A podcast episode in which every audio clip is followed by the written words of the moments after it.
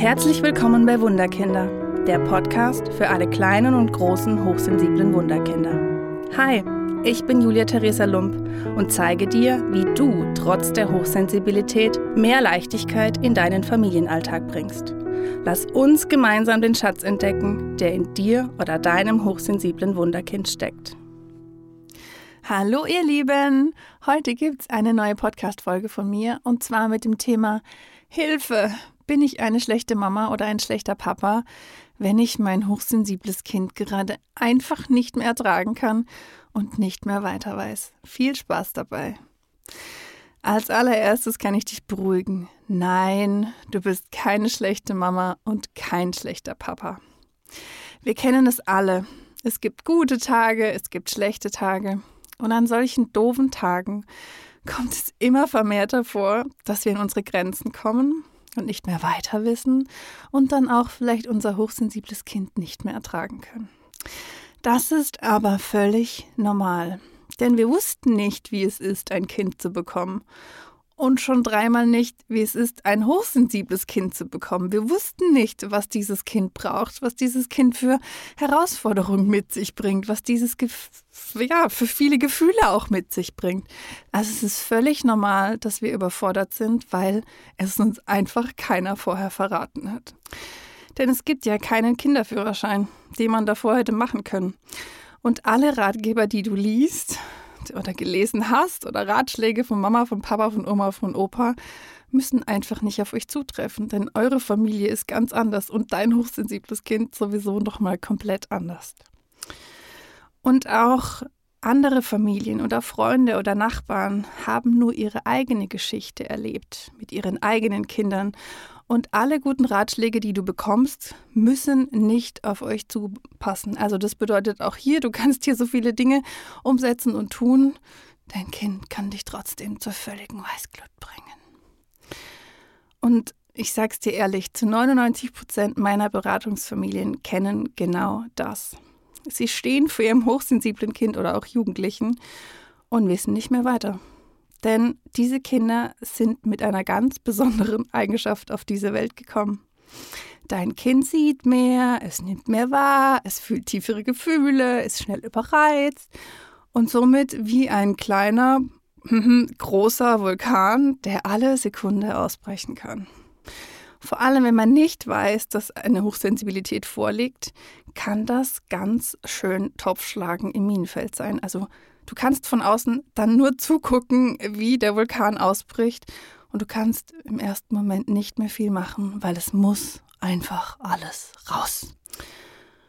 Und dein Kind spürt natürlich auch noch ganz genau, was in dir vor sich geht und welche Knöpfe es drücken muss, damit auch du an deine Grenzen gelangst.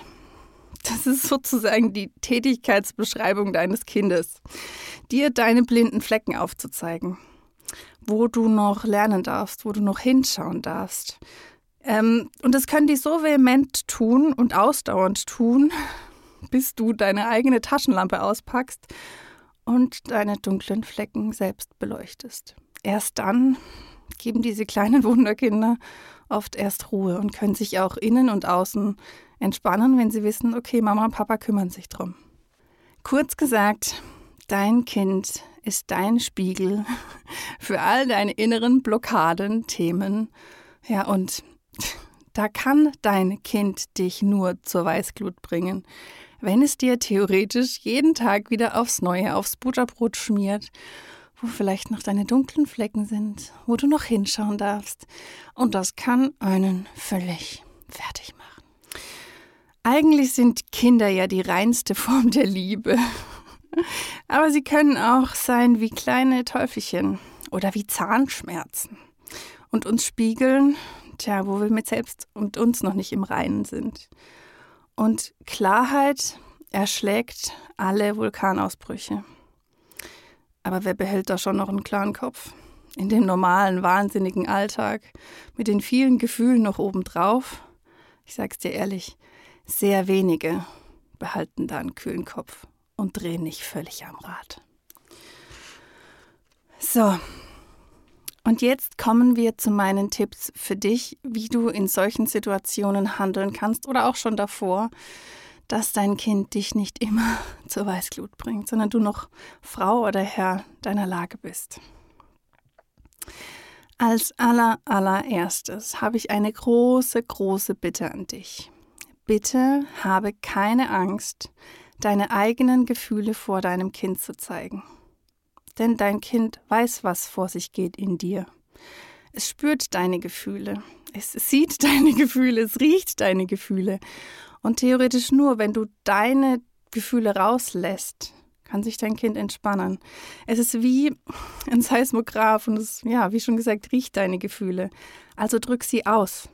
Du darfst über deine Kollegen motzen oder dich über den Stau und das Wetter aufregen. Ja klar, du bist der Erwachsene. Aber auch du hast Gefühle. Und wenn du die nie rauslässt, tut es dein Kind auch nicht. Und wir sind wieder beim Vulkan. Aber hier kommt der Ausbruch dann sehr unkontrolliert und gestaut. Von daher bitte lass deine Gefühle zu. Und der nächste Tipp ist, ja, es ist vielleicht total doof, aber ich erlebe es einfach immer wieder in meinen Familien, dass Eltern ihren Kindern die ganze Welt erklären. Und du musst nicht die ganze Welt erklären. Heute passiert das, heute machen wir das, das machen wir hier, die Oma ist da, der Oma geht's nicht gut, die muss vielleicht ins Krankenhaus, dein Mathelehrer habe ich mit einer anderen Frau beobachtet. Bedenke, manche Dinge sind einfach nicht für Kinderohren und du darfst sagen, mein Schatz, es ist alles gut. Ich kümmere mich als deine Mama oder dein Papa drum. Vertrau mir, ich erledige das für dich. Also hier wirklich hört auf, den Kindern die Welt zu erklären, denn manche Dinge sind diesen Kindern zu viel. Sie haben so eine ausgeprägte Fantasie und können sich da so reinsteigern und das hilft am Ende keinem.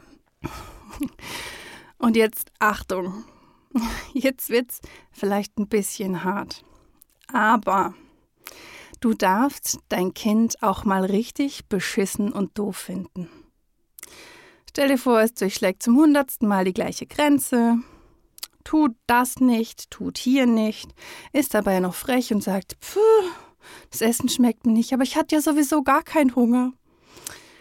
Denn auch so ein richtiger Brass auf dein Kind ist gut, weil deine Gefühle kommen raus. Du kannst sie ausdrücken oder kurz in den Keller gehen und schreien oder du zeigst deinem Kind, wie man dadurch einfach die Gefühle hat und lebt und damit dann die Gefühle auch verarbeitet. Also du gehst deinem Kind als Vorbild voran. Deswegen sprich über das, was es in dir auslöst, wenn dein Kind verschiedene Dinge tut. Denn dein Kind spürt es und somit weiß es, was es tun kann für sich selbst, wenn solche Gefühle kommen. Win-Win-Situation für alle. Und wenn alle Stricke reißen, hilft am Schluss einfach nur noch atmen. Wenn man nicht mehr weiter weiß, ein kurzes Einchecken in dich selbst. Wo sitze ich gerade? Wie fühle ich mich gerade? Habe ich Hunger? Habe ich Durst? Und frag dich, was brauche ich jetzt genau in dieser Situation, dass es mir gut geht? Und wenn du gar nicht mehr weiter weißt, dann hol dir bitte Hilfe und Entlastung. Egal ob im Familienkreis oder im Freundeskreis oder professionelle Hilfe. Manchmal brauchst du einen Blick von außen, damit es sich im Innen entspannen kann. Und mach dir manchmal bewusst, dass es auch ein Leben vor deinen Kindern gab. Erinner dich zurück. Was habe ich gern gemacht? Was hat mir total viel Spaß gemacht? Und dann integriere das wieder zurück in dein Leben. Und wenn es fünf Minuten am Tag sind, um deinen eigenen Akku aufzufüllen. Denn wenn du es nicht tust, tut es kein anderer. Wir haben durch unsere Kinder die große Möglichkeit, ja, unseren inneren Frieden zu finden und authentisch zu sein. Denn nur so können unsere Kinder unbeschwert in einem gesunden Umfeld aufwachsen. Ich danke dir, dass du heute bei dieser Podcast-Folge dabei warst und ich freue mich auch, wenn du beim nächsten Mal wieder einschaltest. Mach's gut! Hat dir der Podcast gefallen? Oder hast du Themenwünsche und Fragen zu deinem hochsensiblen Wunderkind? Dann schreibe mir gerne auf meine Homepage wunderkind-karlsruhe.de oder hinterlasse mir eine Nachricht auf Facebook und Instagram unter Wunderkind Karlsruhe. Ich freue mich sehr, dass du hier bist. Alles Liebe, deine Julia Theresa.